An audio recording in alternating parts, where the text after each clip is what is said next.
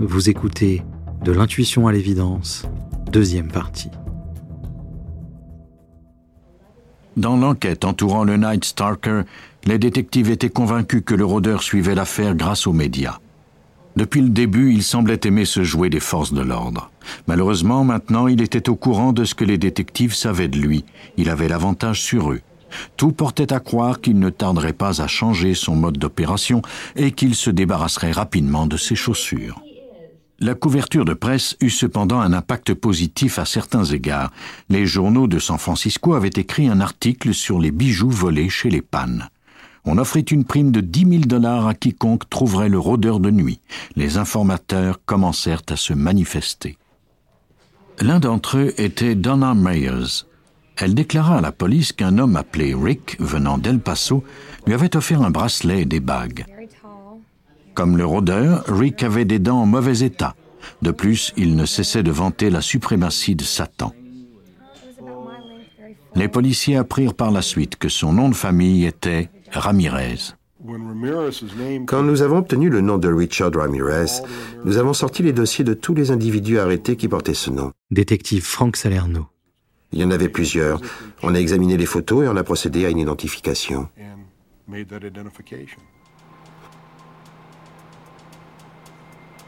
Une fois un suspect potentiel identifié, on déploya des agents pour surveiller de nombreux secteurs partout à Los Angeles, particulièrement ceux qu'il fréquentait souvent. L'un de ces endroits était la gare routière. Ramirez rentrait de Tucson. Il remarqua un agent civil avant que ce dernier n'ait le temps de l'identifier. Il quitta rapidement la gare et se rendit à une épicerie portoricaine de l'Est de Los Angeles pour y prendre son petit déjeuner. Il comprit rapidement qu'il était le point de mire des clients. On murmurait autour de lui El Matador, le tueur. Quelqu'un appela la police. La poursuite allait bientôt commencer. Ramirez prit ses jambes à son cou et courut le long de l'autoroute 5. Il courait comme une gazelle.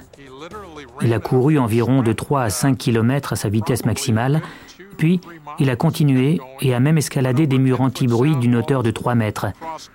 Il a traversé les huit voies de l'autoroute 5. Le fugitif prit la direction du secteur résidentiel de l'Est de Los Angeles. Il y voyait sa seule issue. Il tenta alors de s'emparer de la voiture d'une jeune femme mais ça ne devait pas le mener très loin. Un témoin l'en empêcha.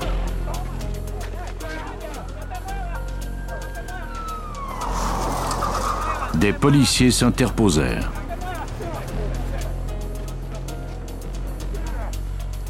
L'homme dont il tentait de protéger la vie était en fait celui qu'il cherchait depuis des mois, le suspect numéro un, Richard Ramirez. Au poste de police, tous les regards étaient rivés sur ses chaussures. Ce n'étaient pas des Evia.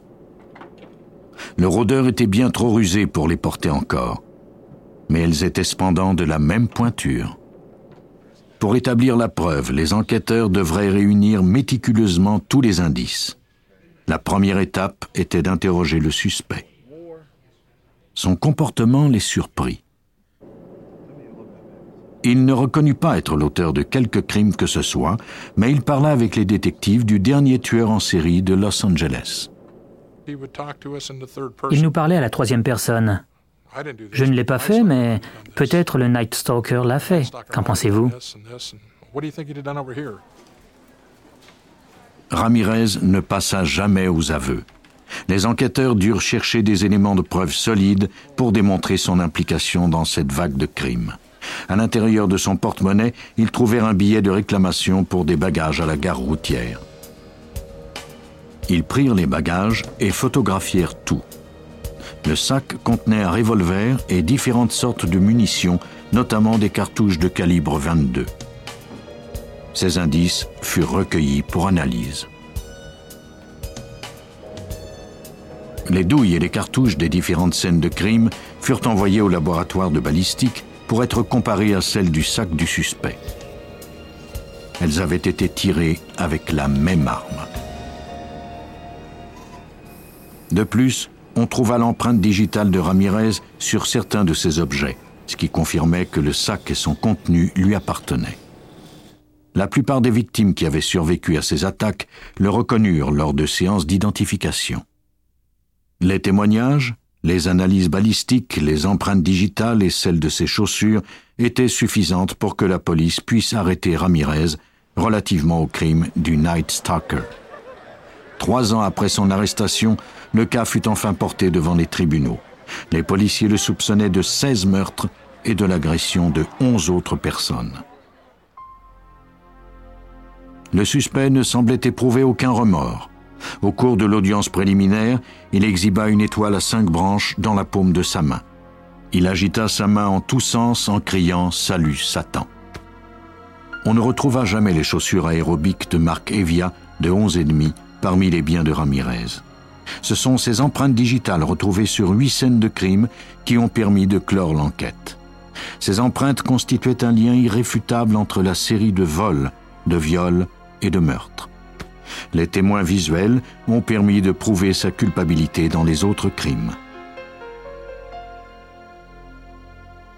Le procès, jusqu'alors le plus coûteux de Los Angeles, se termina enfin plus d'un an plus tard.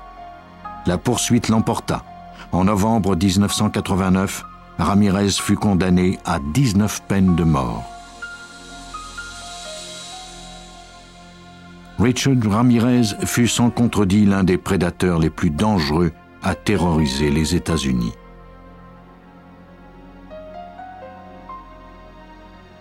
Mais même lorsqu'on ne tue qu'une fois, le meurtre est l'acte le plus ignoble que l'on puisse commettre. Le 2 septembre 1990, à Des Moines, dans l'Iowa, William Helm s'arrêta chez son ex-femme avec son frère pour prendre des outils. La porte d'entrée était verrouillée. L'ex-femme de William ne semblait pas être présente. Il pouvait cependant voir son fils en train de jouer sans surveillance. La situation n'était pas normale.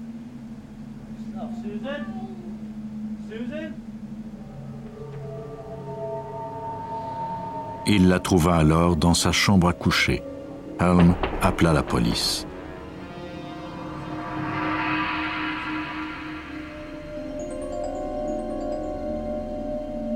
Les agents arrivèrent sur les lieux et trouvèrent le corps d'une femme nue dans son lit. On avait remonté la couverture jusque sous son menton. Susan Helm, une femme au foyer de 24 ans, avait été vue en vie pour la dernière fois à 2 heures du matin quand les voisins étaient venus chercher leur enfant qu'elle gardait.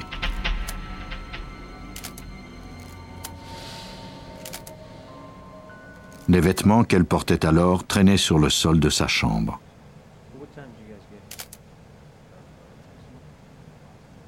Les policiers demandèrent à William Helm de décrire sa relation avec sa femme. Il déclara qu'il venait de se séparer et qu'il avait quitté la maison. La dernière fois qu'il l'avait vue, c'était la veille, quand il lui avait laissé leur fils. En interrogeant des amis du couple, les agents apprirent par la suite qu'il avait déjà été violent envers elle. De plus, un rapport de police indiquait que William avait agressé Susan neuf mois plus tôt. Aucun objet n'avait disparu de la maison. Il n'y avait aucune trace de lutte ni aucune indication qu'un vol avait été commis.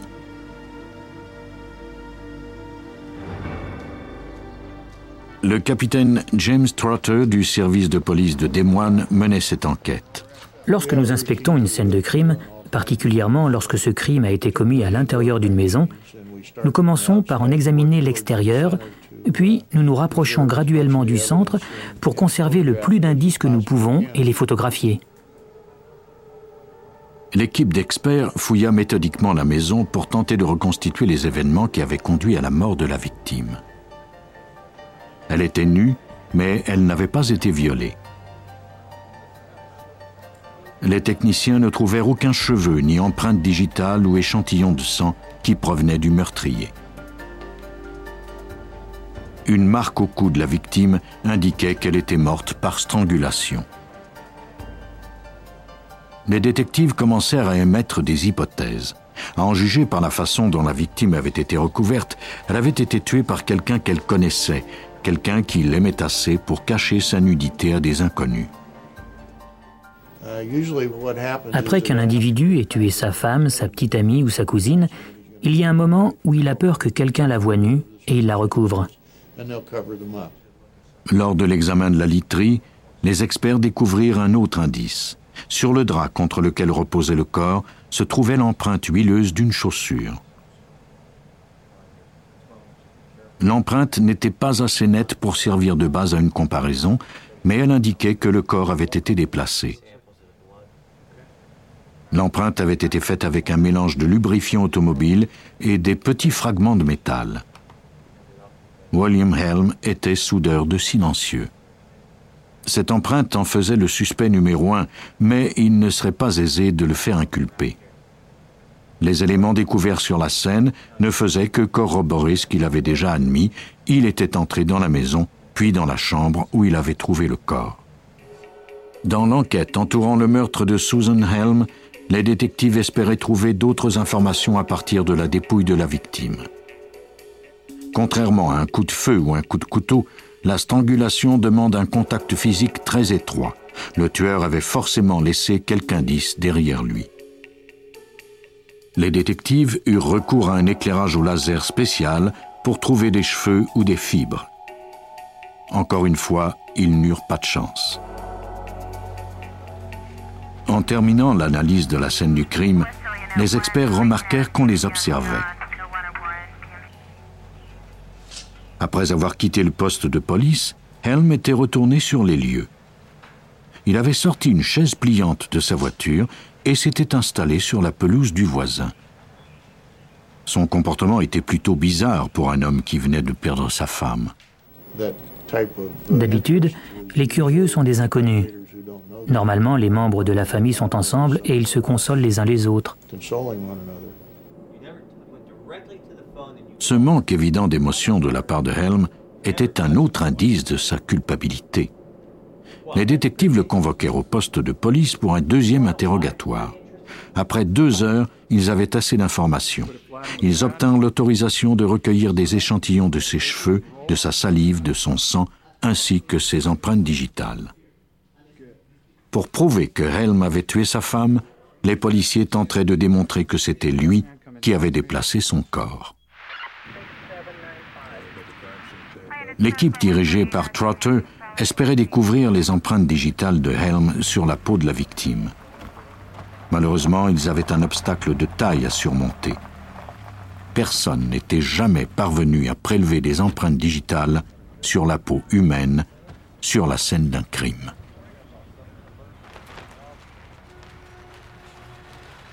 Les nombreuses variables telles que la température et l'humidité étaient cruciales.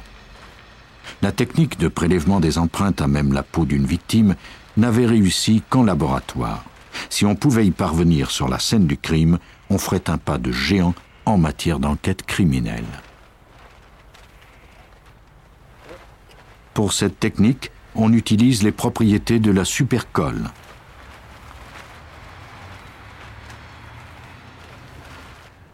La vapeur de supercolle ou ester de cyanoacrylate adhère aux résidus huileux que laisse tout contact humain.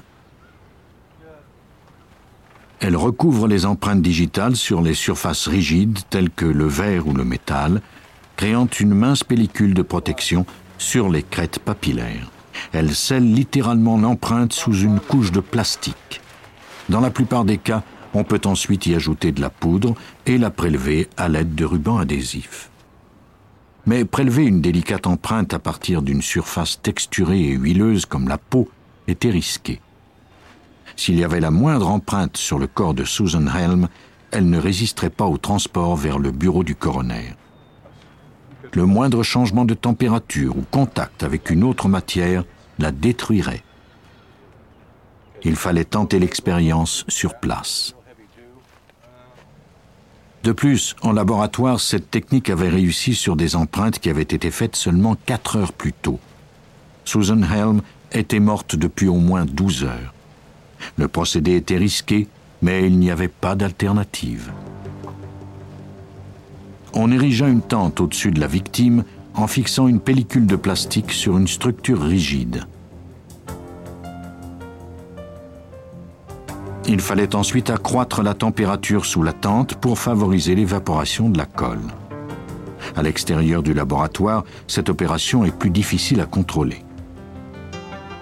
On versa de la supercolle liquide dans des assiettes d'aluminium et on les fit chauffer à l'intérieur de la tente pendant 10 minutes.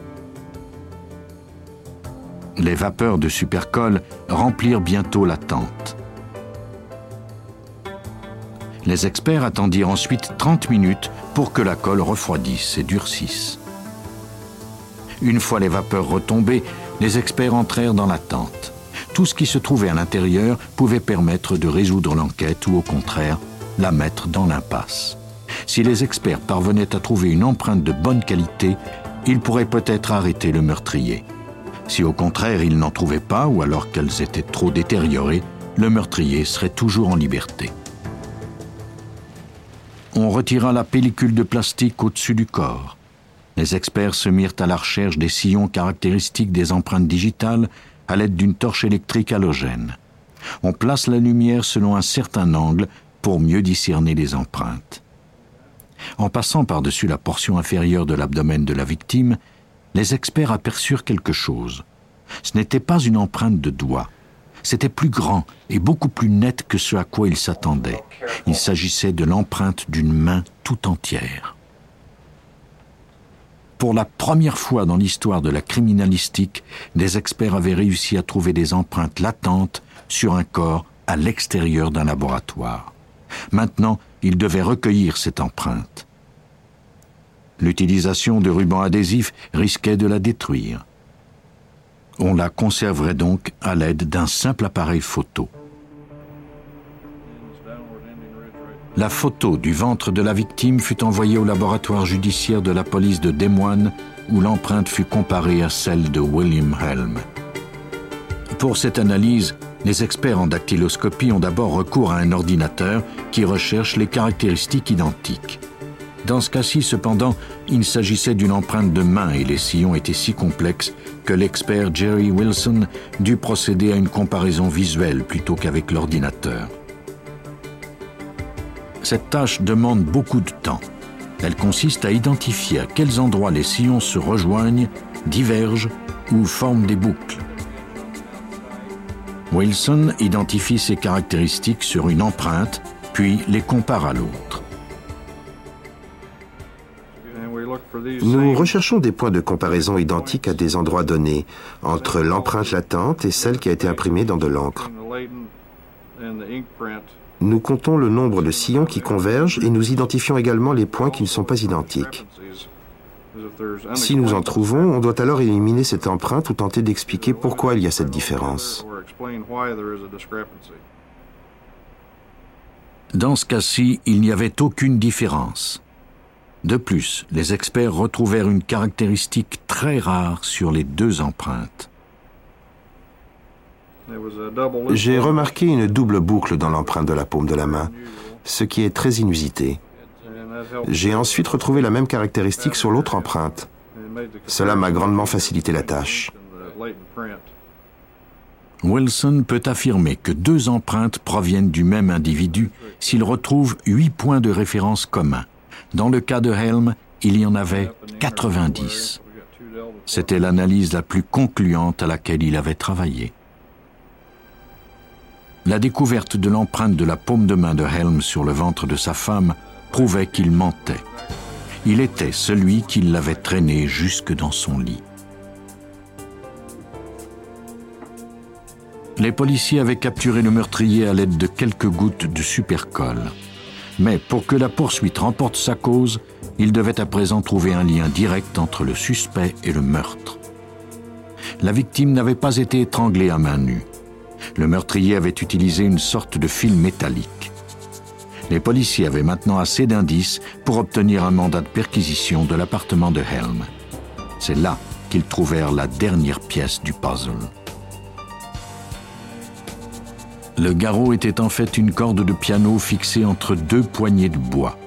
Il n'avait qu'une seule utilité, l'étranglement. Les analyses ne permirent pas de découvrir des micro-indices sur la corde, mais ses caractéristiques physiques correspondaient aux marques laissées sur le cou de la victime. Trotter disposait des indices requis pour compléter la reconstitution du crime.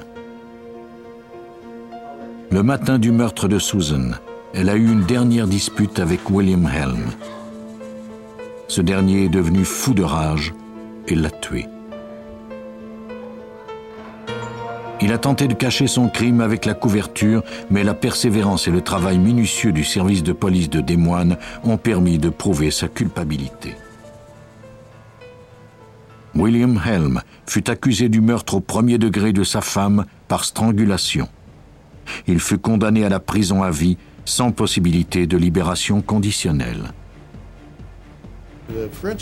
Les indices judiciaires ont joué un rôle capital dans ce cas-ci parce que nous n'avions aucun témoin ni trace de sang. Capitaine James Trotter. Nous ne disposions pas des indices habituels qui nous permettent de prouver qu'il y a eu meurtre. L'empreinte de la paume de main a été pour nous le point tournant de l'enquête. En trouvant un sens à des empreintes embrouillées ou à peine visibles, les experts en dactyloscopie ont fait la lumière sur les crimes commis par Richard Ramirez et William Helm. Grâce au développement de la technologie, ces meurtriers ne peuvent plus échapper à l'impression durable qu'ils laissent derrière eux.